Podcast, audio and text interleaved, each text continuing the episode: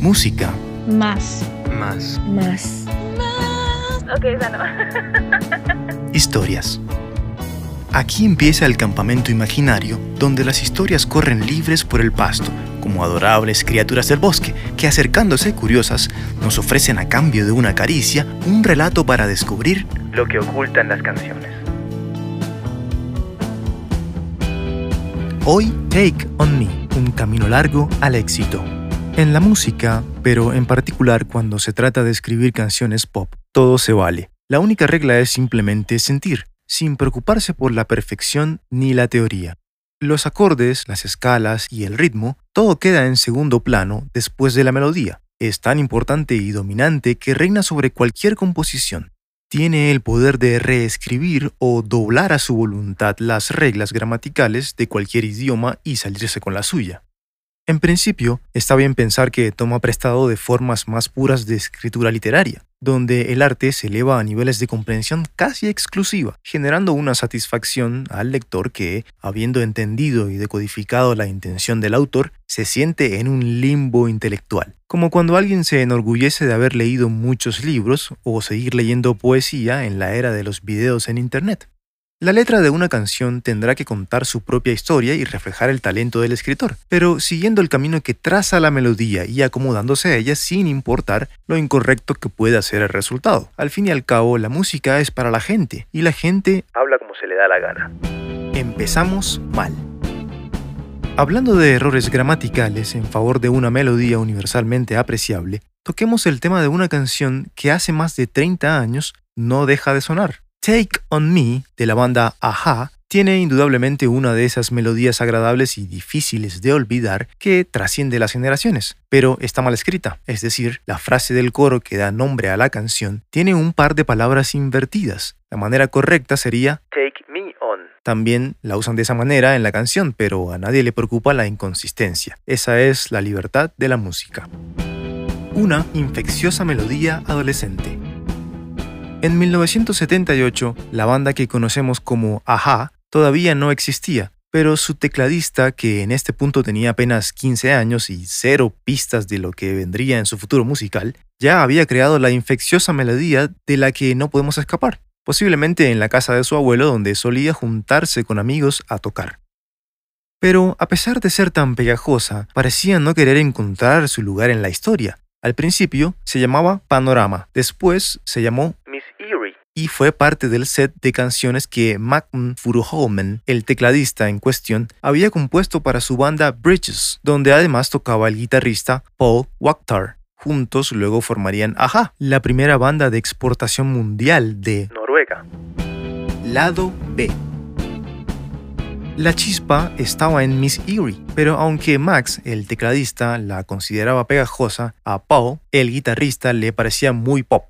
Lo cual era algo malo, porque en ese momento la agrupación se identificaba como una banda de rock fuertemente influenciada por The Doors y Jimi Hendrix. Por eso, en la primera versión, tratan muy intencionalmente de cortar la melodía con un riff de guitarra. De todas formas, la canción no duraría mucho. La banda se disolvería por la razón que las bandas usualmente se disuelven. No todos sus integrantes tienen el mismo grado de compromiso y con esa condición, como en cualquier tipo de relación, la separación se vuelve inminente. Entonces Paul y Magnum se van a Londres a reclamar su lugar en la industria de la música. Pero allá, la vida les recordó que su lugar estaba en Noruega y después de seis meses de frustración, se regresaron a su país.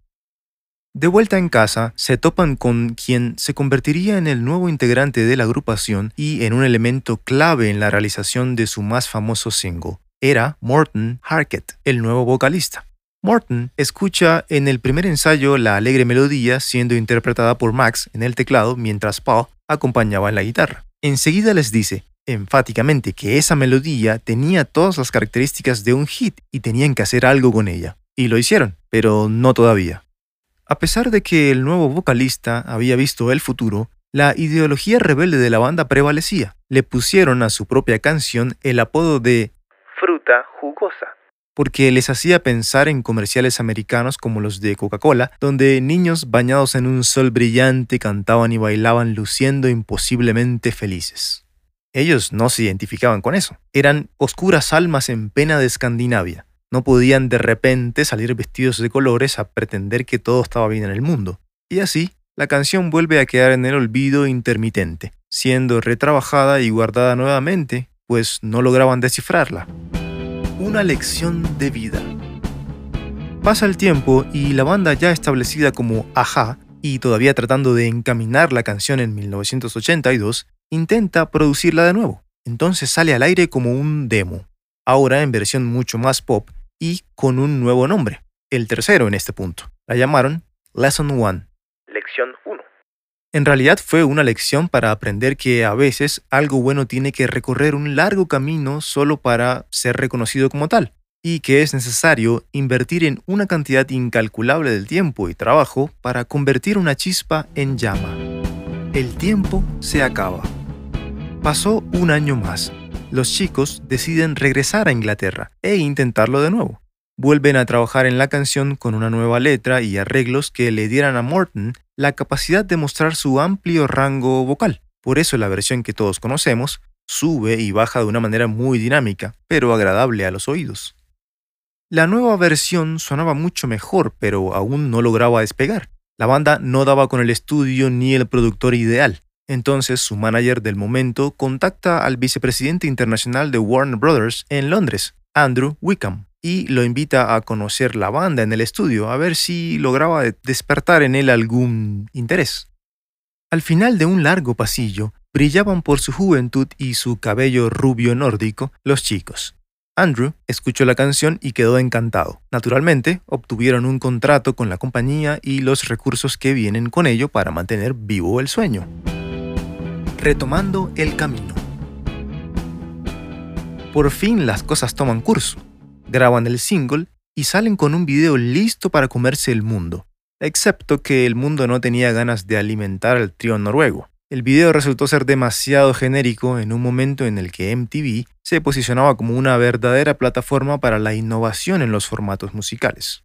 Este no era el video que todos recordamos, sino una versión previa en la que sin mucha gracia salía la banda sobre un fondo azul muy frío mientras una bailarina pasaba haciendo malabares entre tomas. Rápido, hay que cambiar la ruta. La canción también era distinta. Ya en su tercera versión la banda todavía no estaba conforme.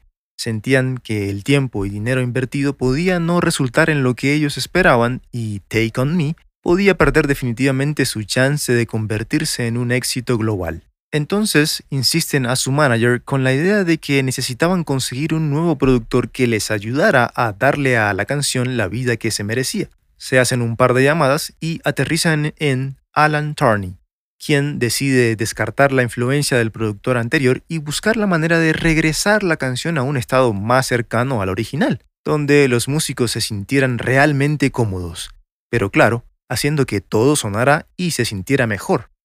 Por fin, la canción había tomado su verdadera forma, entonces se hace el relanzamiento en el Reino Unido. Ahora sí, como debe ser, sale al aire, la banda espera el resultado y no pasa nada vuelve la frustración. Al parecer, la disquera en Inglaterra no se esforzó mucho en darle impulso a la canción. La banda, como proyecto, pertenecía a Warner Bros. America, pero fue asignada a una rama británica de la compañía. Esto generó algún tipo de descoordinación corporativa que se estaba interponiendo entre la canción y el éxito comercial. Una vez más, interviene Andrew Wickham. Pone a la banda en lista de alta prioridad y asigna una nueva inyección de presupuesto. Estaba convencido que la canción sería un hit. Qué bueno que Take On Me tenía un amigo con poder. La última oportunidad. La banda empezaba a hundirse en sus frustraciones. A pesar de tener el apoyo y el talento, de una u otra manera el, el círculo no terminaba de cerrar. Siempre faltaba algo y los chicos veían en su futuro con claridad una cancelación de contrato y el fin del sueño. Pero aún les quedaba una oportunidad de brillar. Esta vez todo tenía que funcionar, las piezas estaban en su lugar. Solo hacía falta una para completar el rompecabezas del éxito en la industria musical en 1985, un buen videoclip que nos alimentara la adicción a las pantallas de televisión y a MTV. Entra en escena Jeff Iroff, otro ejecutivo creativo de alto rango en Warner, convencido de que Take On Me sería un éxito, pero que había que descifrar precisamente cómo. La intención era clara, alejarse del video demasiado estándar de 1984 y encontrar una forma más auténtica de jugar con el formato. Entonces llega la inspiración en un corto de unos estudiantes llamado Commuter, elaborado con la técnica de rotoscopio, en la que se graban las tomas y luego, fotograma por fotograma, se replica la imagen con un dibujo. Es básicamente como calcar un video. Jeff recluta a una pareja de ilustradores y al director de cine Steve Barron, quien había dirigido Billie Jean para Michael Jackson, y les dio un par de cosas que son raras en la industria. Tiempo y dinero. Para que el resultado fuera algo especial. Y así fue. Steve tomó inspiración en los cómics y partiendo de la idea de que una mano dibujada saliera del papel al mundo real, construyó la narrativa de dos dimensiones que se encuentran para dar paso a una historia de amor y fantasía. Más vale tarde que nunca. Tomó alrededor de siete años para que una melodía adolescente se convirtiera en un hit atemporal. Muchos factores entraron en juego, pero de todos, el video fue el más trascendental. De hecho, en los Estados Unidos lo lanzaron antes que el single, así que cuando salió la canción por sí sola, ya era tremendamente popular. De inmediato se trepó a la lista de Billboard y llegó a ser número uno en varios países. El video, por su parte, tuvo ocho nominaciones a los premios MTV y ganó seis. Aparte, tiene más de un billón de reproducciones en YouTube, nada mal para un video de hace 30 años. La banda sufrió los altibajos y corrió la carrera, pero al final ganamos todos los que, sin saber sus dificultades, disfrutamos la canción dejándonos embelezar por su melodía hipnótica y sus imágenes extraordinarias.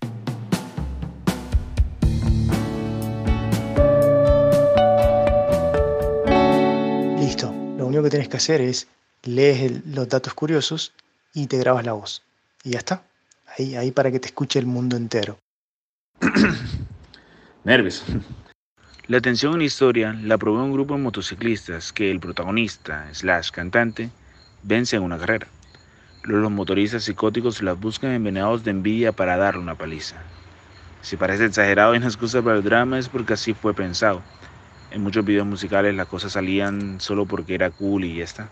Cerca del minuto 1.20 del video, el protagonista toma de la mano a la chica del mundo real y la lleva a mostrarle su dimensión ilustrada. Esta escena la repitieron varias veces. La cuarta toma ya el cantante y la actriz no soltaban las manos. Luego terminaron siendo pareja en la vida real durante un tiempo.